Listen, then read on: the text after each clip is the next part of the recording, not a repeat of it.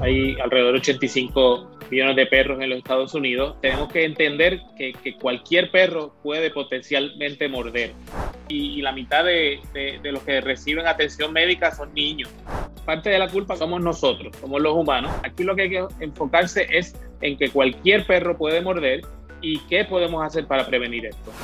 Esta es la voz de la prevención de mordeduras de perros. Conversé con el doctor José Arce, el presidente de la AFMA, que es la Asociación de Médicos y Veterinarios de Estados Unidos, una organización con casi 100.000 miembros, 100.000 veterinarios alrededor del mundo, dispuestos a informarnos para cambiarle la vida a nuestros mejores amigos. Esta es mi conversación con él. ¿Y Sofía sabe que la amamos? Este es el sonido del amor y este el de la esperanza.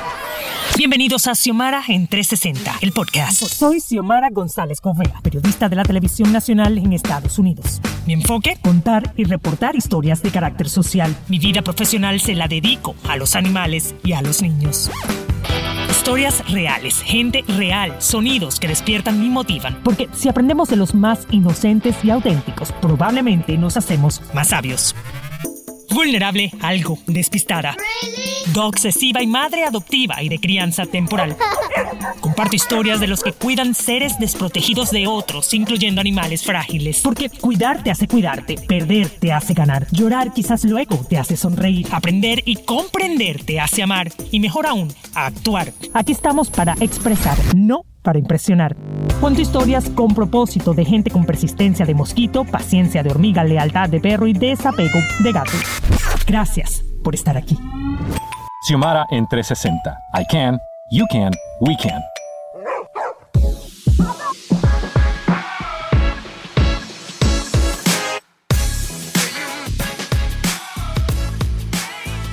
Bueno, ¿y quién mejor que el doctor José Arce para hablarnos de temas tan importantes que son puntuales cuando se trata de la salud, no solo de nuestros animales, sino también la salud pública. El doctor Arcel está en este momento en puertorriqueño, como saben, es el presidente de la Asociación de Médicos Veterinarios de Estados Unidos, AFMA, por sus siglas en inglés, ya lo conocen a través pues, de mis reportajes y también de estas intervenciones que tiene a través del podcast y del programa de radio que hago desde la ciudad de Miami, Florida, aquí en Estados Unidos. Doctor, gracias una vez más por, por el tiempo y por, por querer compartir conmigo esta información tan, tan valiosa. Gracias, gracias por tenerme otra vez y saludos a todo el público que te oye. Nos oye, porque creo que aquí están más por ti que por mí. eh, doctor, o más por los perros que por nosotros. Y eso es algo que nos hace mover la cola. A mí me hace muy feliz. Doctor, son 85 millones de perros aproximadamente, ¿no? No sé quién hace este conteo, pero eso es un aproximado de los perros que viven en los hogares en Estados Unidos. Estamos hablando de territorio estadounidense. De estos perros, muchos de ellos o todos diría yo, son buenos. Los que quizás no somos tan buenos somos los que tenemos el, la razón, o sea, cuando digo razón es que pensamos, analizamos, etcétera, que somos las personas, cuando no somos dueños responsables. Eh, y lamentablemente, debido a este tema, pues ocurren muchas mordeduras de perros a nivel no solo Estados Unidos, sino a nivel mundial. Y de estas, de estas millones, porque si no son, si no me equivoco, unas 4 millones y media de mordeduras de perros al año, la mitad digamos, eh, terminan las víctimas, son nuestros niños.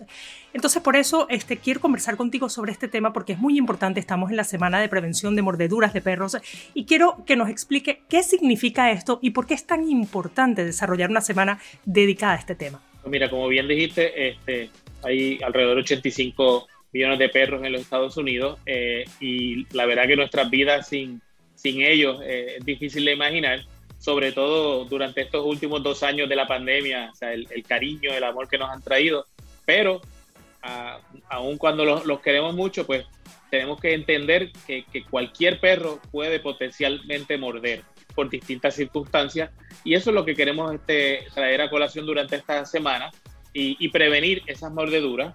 Mucho, muchas cosas las podemos evitar si conocemos un poquito el comportamiento de los perros, o, lo que llaman el body, el body language, ¿verdad? El, sí, el lenguaje corporal. Como bien dijiste, la mitad de las mordidas y, la mitad de, los que reciben atención médica son niños. Y sobre todo los niños pequeños, pues tenemos que, que tienen que estar supervisados. Ya cuando los niños son un poquito más grandes y tienen más uso de razón, podemos explicarle qué, buscar y, así entender cómo evitar estas mordidas. Ahora, doctor, eh, tú acabas de mencionar algo importante. Dices, la mitad, eh, lo, lo, dijimos, ¿no? Que ocurre a los niños, ¿no? Evidentemente porque son más impulsivos. Hay muchas características que tienen los niños que los hacen pensar un poco menos sobre lo que es el riesgo, ¿no? Hay potencial que hay en cualquier perro. Tú dijiste una palabra que para mí es muy importante. Cualquier perro puede morder. Esto se lleva, vamos a extenderlo al mundo de las razas. Cualquier raza puede morder, porque hay muchas personas, incluso gobiernos, ¿no? que tienen censurados a muchos animales. Vamos a hablar, eh, por ejemplo, de los, eh, de los, los que llaman pitbulls, ¿verdad? Este, también los rottweilers, los dobermans, estos que te ponen en películas como los malos de la película, valga la redundancia. Y es importante que entendamos que no se trata de raza, sino de responsabilidad quizás y del historial del perro. Eh, ¿Por qué tenemos esa fijación en pensar que un perro específico tiene, es más propenso a, mordeduras? Cuando se, además se dice que los que más muerden son los chihuahuas, obviamente la mordida es distinta, pero este, son de los que más muerden. Sí, menos mal que los chihuahuas son de ese, tamaño. No, pero completamente correcto lo que estás diciendo. Eh, esto es un estigma que tienen estos perros y, también el que, el que parte de la culpa, como bien dijiste al principio, somos nosotros, somos los humanos. Eh, ciertas personas, muchos latinos, eh, tengo que decirlo y ser franco, pues le gusta pelear ciertas razas de perros. los pitbulls son la número uno y a veces los entrenan para ser este, agresivos cualquier raza de perro que entrenemos para ser agresivo, vamos a lograrlo. Lo que pasa es que buscan una raza que son perros más, más corpulentos, más fuertes, con quijadas más, más poderosas, pero no.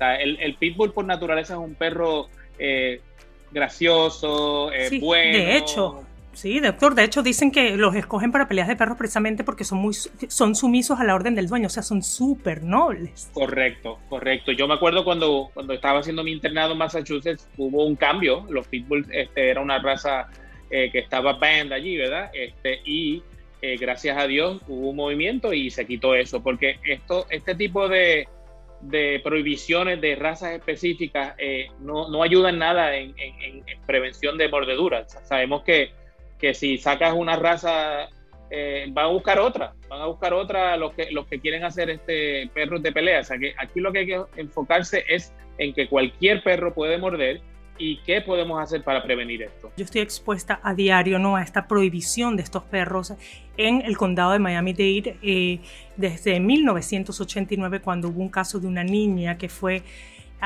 pues fue brutalmente, sí, este, pues agredida por un perro mal entrenado, porque eso se comprobó, pues ahí se empezó a censurar aquí en el condado y hay grupos, ¿no? Que están batallando para que eso pues sea revertido o que está, este, pues que no estén censurando más a estos animales porque se ha demostrado que no es la raza, es la crianza, ¿verdad? Y es importante aclarar ese punto, doctor. Y bueno, esa niña representó digamos, esos datos que, de los que hablábamos, de esos millones de casos, que terminan 800 mil de estos en hospitales. O sea, de esos 4 millones y medio de casos reportados, unos 800 mil terminan en hospitales y la mitad son niños. O sea, es bastante. Pero es importante eh, tener pues conciencia de dónde están los riesgos y creo que nosotros como padres de familia, los que compartimos con esos que son más amenazados, pues tenemos que dar esos, esos tips directos a nuestros niños este, en su propio lenguaje, o sea, de la manera como ellos puedan comprender. Eh, y en eso ustedes lo hicieron muy bien, hicieron una campaña de Jimmy the Dog, que es básicamente un, un perro que le están quitando este, un huesito y el perro mm, se molesta. O el perro está tomando una siesta, mm, el perro se molesta. Son videos educativos para niños que le ilustran perfectamente, sin palabras, dónde no meterse con el perro para no ser expuestos a una posible mordedura. Los perros no nacen eh, siendo malos. La, mayoría eh, es una conducta desarrollada por, porque se entrenan de esa manera, porque los abandonan y, y se crían solos y tenemos que entender que los perros muerden por una variedad de razones. Muchas, muchas veces es estrés, eh, lo que tú acabas de mencionar, porque están defendiendo algo, la comida, un juguete, una madre defendiendo a sus cachorros. Eh, otras veces eh, muerden porque están enfermos, porque se sienten mal. Si, si, por ejemplo, yo tengo un perro con una infección de, de oído y yo me la acerco muy, ser, muy rápido a ese área y sabe que le duele el oído, me va a tirar a morder porque, le, porque tiene una infección de oído y le duele. O sea que muchas cosas, a veces cuando tenemos perros que, que, vemos esta conducta o, vemos que, que, no se sienten bien y, que parece que están este, un poquito cranky, como decimos, este, llevémoslos al veterinario. Hay algo pasando en, en, ese perro. Muchas veces no tiene que ver nada con que el perro sea agresivo, es simplemente el perro se siente mal y está enfermo y necesita ayuda médica. Otras veces, pues, evitar a los niños, como bien dijiste, cuando están comiendo, no metamos la mano dentro del, del bowl de la comida, no le quitemos sus juguetes de la boca. Si está la madre eh, lactando a sus bebés, la quieta. O sea, eh, son cosas que para nosotros parece simple, pero para los niños hay que, hay que educarlo. Y, y sobre todo cuando tienen cierta edad que no comprenden esto, pues hay que estar ahí supervisándolos en todo momento.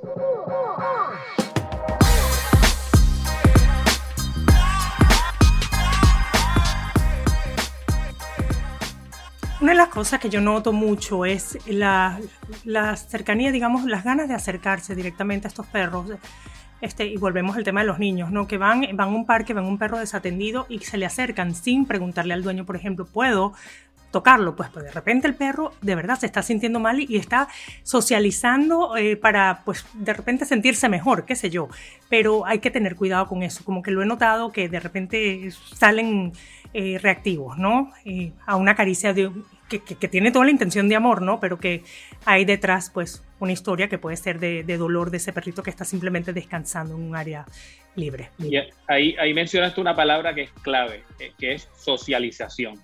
Y eso es una, una gran parte de cómo podemos prevenir este problema junto con el entrenamiento. Y la socialización simplemente es, el proceso de preparar a un, a un perro a, disfrutar de estas interacciones, a sentirse cómodo con otros animales, con otras personas, a sentirse cómodo de ir al parque, de, participar de actividades. Y es algo que ciertos perros lo, hacen rápido, otros perros tardan más tiempo y es poco a poco. Y eso que dijiste de, pedirle permiso al, dueño o al, guardián de, ese, perro, lo puedo tocar, puedo ir y, y, eso está muy bien. Y también ir poco a poco, o sea, no vayamos a brincarle encima. O sea, los niños a veces ven, ven los perros y esto cuando son muy pequeños como, como un juguete. Y la verdad que no, o sea, cuando tú vas a jalarle las orejas a un perro o, o, a jalarle el rabo, pues lo natural es que te tire a morder. Esas son cosas que hay que enseñarle, que, no es lo debido, que sí podemos acariciarlo, que podemos ir poco a poco. Y ya, ya una vez tengamos esa confianza del perro, pues a lo mejor podemos jugar un poquito más, más brusco, pero, pero eso es nuestro perro con, con una socialización, interacción constante cuando lo vamos a ver en el parque por unos segundos, no podemos hacer eso. Sí, y el tema también de llegar a las casas, ¿no? De personas ajenas, etcétera, que uno cree que, bueno, la persona es de confianza, pero el perro no lo conoces, ¿no? Este, una de las cosas que, que veo también con la socialización es no solo para que el perro vaya entendiendo, ¿no? Y se vaya como que, pues, bajando ese nivel de energía también que a veces puede estar frustrado en casa. Yo creo que ahí también aplica el tema de la socialización para bajarle esa adrenalina que quizás has tenido, y sobre todo con la pandemia, ¿no? Que muchos estuvimos encerrados en casa, los perros no acostumbrados a estar con nosotros y pues también como que se encontraron muchos factores ahí que, este, pues sí, donde se, venía, se veía como predominante ese, ¿no? De que el perro no se sentía cómodo por falta de costumbre, también el tema de no salir a pasear, ¿no?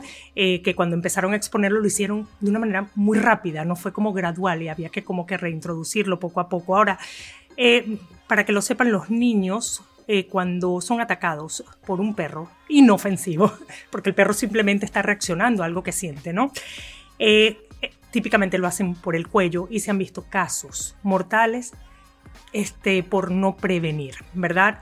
me tocó entrevistar a una señora, mamá de un niño, en ese entonces tenía tres años, y el perro lamentablemente lo atacó por el cuello y ella se convirtió en una vocera con respecto a la raza pitbull, porque era un pitbull y se convirtió en vocera de esta raza porque ella entendía que no era su perro, sino lamentablemente que en un momento se descuidó y el perro este pues mordió a su bebé este por el cuello. Así que es un tema de responsabilidad de asumirla y de entender que sucede y sucede mucho. Este y entender ese, ese lenguaje corporal como bien decías al principio, ¿no? Entender cuándo tu perro se está comportando distinto para que todos en la casa lo identifiquen y pues se pueda hacer este, pues lo, pertinente, ¿no? Eh, doctor, decíamos que no está bien censurar razas. Ahora, ¿qué recomiendan ustedes? ¿Qué le recomiendan entonces ustedes al gobierno? El gobierno lo, que, lo que le enfocamos es más en una educación de, de, lo que es ser dueño responsable de mascotas, eh, los llamados allá en Florida, le dicen leash laws, las, este, leyes de, usar este, un collar y, un, y, un, este, y una correa, para, porque muchas veces muchas de las mordeduras ocurren porque hay un perro que está suelto y la, la otra persona que lleva su, su perro eh, eh, responsablemente bien y a lo mejor el perro que lleva en el leash es un pitbull y el otro que viene por ahí es, otro, es otra raza, pero viene a atacar al pitbull. El pitbull naturalmente se va a defender. Eso me ha pasado a mí hasta en mi hospital, que, que, que han usado estos, estos, estos, este, estas correas retractables que la gente no controla bien. Yo las odio, no, las recomiendo, porque el perro se, no lo controla bien. Y, y, un perro pequeño aquí que, que pues, ladra mucho, se le tiró encima un pitbull y el el pitbull se defendió, gracias a Dios, lo mordió una vez, lo separamos y no pasó nada, pero hasta en mi hospital, bajo un área supervisada, pasa esto. Y eso pasa en la calle todo el tiempo. O sea, lo otro es que, o sea, que, muchas veces pues, puede haber un, un, gato suelto o algo, o algo así, y lo mismo, pues estos perros pues naturalmente van a atacar este, los gatos. Pero son cosas que podemos prevenir y, o sea, prohibiendo una raza no logramos nada. Esto, esto es una forma muy, un, muy simplística de, de tratar de resolver un problema que es más social que es más de, educar y, de prevenir de si hay que entrenar un perro, se puede entrenar porque algunos perros pueden, pues pueden ser un, poco más eh, nerviosos, pueden sufrir de ansiedad, pues hay que entrenarlos. A veces hasta tenemos que darle medicamentos, igual que, que, los humanos, los psiquiatras este, y los psicólogos usan medicamentos con la gente con ansiedades, también son cosas que nosotros usamos. O sea, es, es una mezcla de, de distintas cosas, pero el, el, simplemente tener una prohibición eh, no, no, no ayudan en nada, está probado, en los sitios que lo ha habido, los, los, números no han cambiado, los de mordedura, y por eso cuando los gobiernos este, eh, hacen este tipo de leyes, ya sea a nivel de ciudad, estatal, pues no recomendamos eso. Como, como asociación entendemos que, que no funciona y que lo mejor es que, que la gente entienda cómo prevenir. Eh, sabemos que las razas no, no, tienen que ver nada. La mayoría de los perros que, que, son agresivos son porque no están supervisados, porque no están castrados, porque no han sido socializados eh, y, y, y, viven muy cerca de, de, gente y de otros perros. Básicamente, en resumen, y estoy conversando con el doctor José Arce, él es el presidente de AFMA, AVMA, por eh, las siglas de la Asociación de Médicos Veterinarios de Estados Unidos. Básicamente es la recomendación prohibir, por ejemplo, las peleas de perros, de perros que lo que hacen es incentivar más agresividad.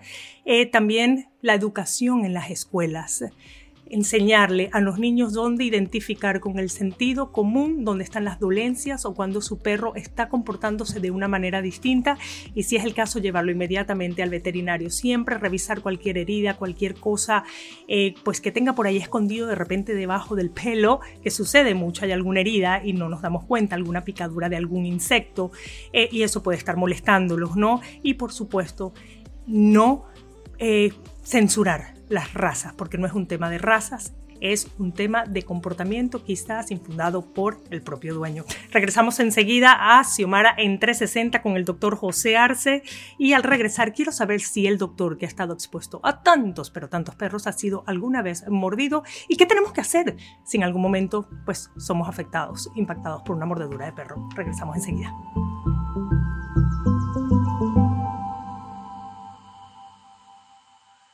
Sexto año consecutivo, el Centro de Adopción y Protección de Mascotas es un refugio que no sacrifica animales gracias a los numerosos programas para salvar vidas de Animal Services de Miami-Dade y a tu ayuda. Animal Services de Miami-Dade ofrece una variedad de servicios a las mascotas de nuestra comunidad y a sus dueños, a la vez que busca hogares para las mascotas del refugio. Si estás buscando un amigo peludo para tu familia, adopta una mascota del refugio y salva vidas. Más información en miamidade.gov para animals o en el 311.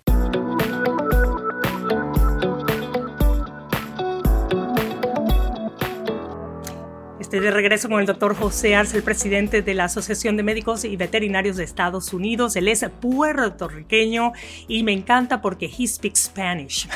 Habla español. Me encanta, doctor. Gracias de nuevo por estar por aquí. Gracias, Xiomara, por tenerme aquí. Doctor, preguntaba antes del corte, ¿cuántas veces, si alguna, has sido tú eh, mordido y pues incluso eh, que te hayan tratado médicamente por una mordedura? Pues mira, a través de los años, obviamente como veterinario, este, ya llevo casi 30 años este, y pues he tenido varias instancias donde he sido mordido. La mayoría han sido en el hospital, cuando estamos tratando algún perro con dolencias y eso, que es natural. a lo mejor con perros que, que, estoy examinando y les abro la boca, tienen un tumor. Ahora acabo, el último paciente que vi fue un Yorkie con, con un oral melanoma. Y, y, y, son áreas que le duele, pero tengo para, para, poder diagnosticar bien tengo que hacer un examen exhausto y a veces tengo que, que tocar áreas que molestan y el, y el perro naturalmente me tira la mayoría de las veces pues es cuestión de lavarme bien las manos con agua y jabón y, ya. Y gracias por educarnos, ¿no? Que es lavarse inmediatamente las manos con agua y jabón, ¿no? Por si cualquier, me imagino cualquier, este, pues evitar cualquier bacteria, cualquier cosa, supongo, ¿no? Eh, para prevenir eso. El estatus de vacunación del perro. Si, si cualquier persona, allá fuera un niño, eh, un adulto, es mordido por otro perro y hay que averiguar el estatus de vacunación. Si el perro tiene la vacuna de rabia al día, no nos preocupamos tanto. Si ese perro no la tiene al día, hay que llamar a las autoridades. El médico está eh, obligado a hacer un reporte al Departamento de Salud y entonces el Departamento de Salud se va, a contactar para, para, seguir con, lo más seguro le pongan la, la, vacuna de la rabia a la persona por exposición, eh, y, pero eso las autoridades la, estarán contactando. Muy importante, doctor, eh, mencionó una palabra bastante seria, rabia. La rabia causa al año unas 59 mil muertes en el mundo, ¿verdad? Me preocupa el tema de los perros callejeros que no están vacunados. Ahí hay un peligro potencial en cualquier parte del mundo. Eh, y por eso, eh, por ejemplo, en Estados Unidos se ven menos perros callejeros también porque es una responsabilidad también, decimos, de salud pública de llevarse esos animales, vacunarlos y pues hacerlo pertinente para evitar cualquier propagación de enfermedad, porque la rabia es una enfermedad zoonótica, lo que quiere decir que se puede propagar, ¿verdad?, de personas a animales si las muerde o rajuña, un animal con rabia que puede ser el murciélago, el mapache, ¿cierto? Puerto Rico la mangosta, eh, que fue introducida para matar las ratas, pero luego se dieron cuenta que las ratas dormían mientras las mangostas estaban activas, las mangostas estaban activas mientras las ratas dormían. O sea que nos trajeron la rabia eh, a Puerto Rico hace muchos, muchos años, pero nada, eh, eh, son los animales que aquí en Puerto Rico transmiten la rabia, como bien dijiste en otros, en otros estados con otros animales. ¿Qué tanto debemos preocuparnos por ese tema? Ya estamos hablando del tema de la rabia y de la mordedura de perros específicamente, es porque del 10 al 16 de abril es un mes para concientizar o concienciar sobre la prevención de mordeduras. ¿Por qué debemos preocuparnos, por ejemplo, por la rabia?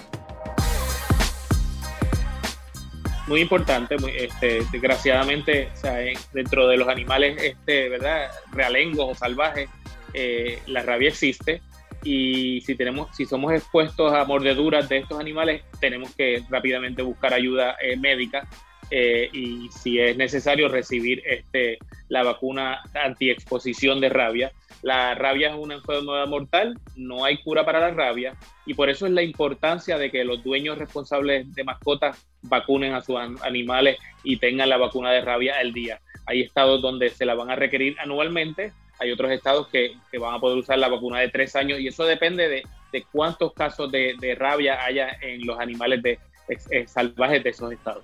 Bueno, siempre las autoridades pertinentes nos harán saber cuando hay un caso de rabia reportado y pues ahí uno tiene que hacer lo propio, ¿no?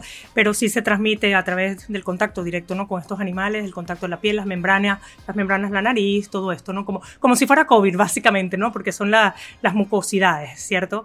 Doctor, la otra pregunta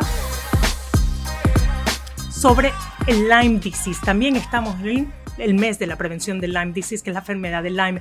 Muchos humanos, esta es otra enfermedad zoonótica transmitida por garrapatas.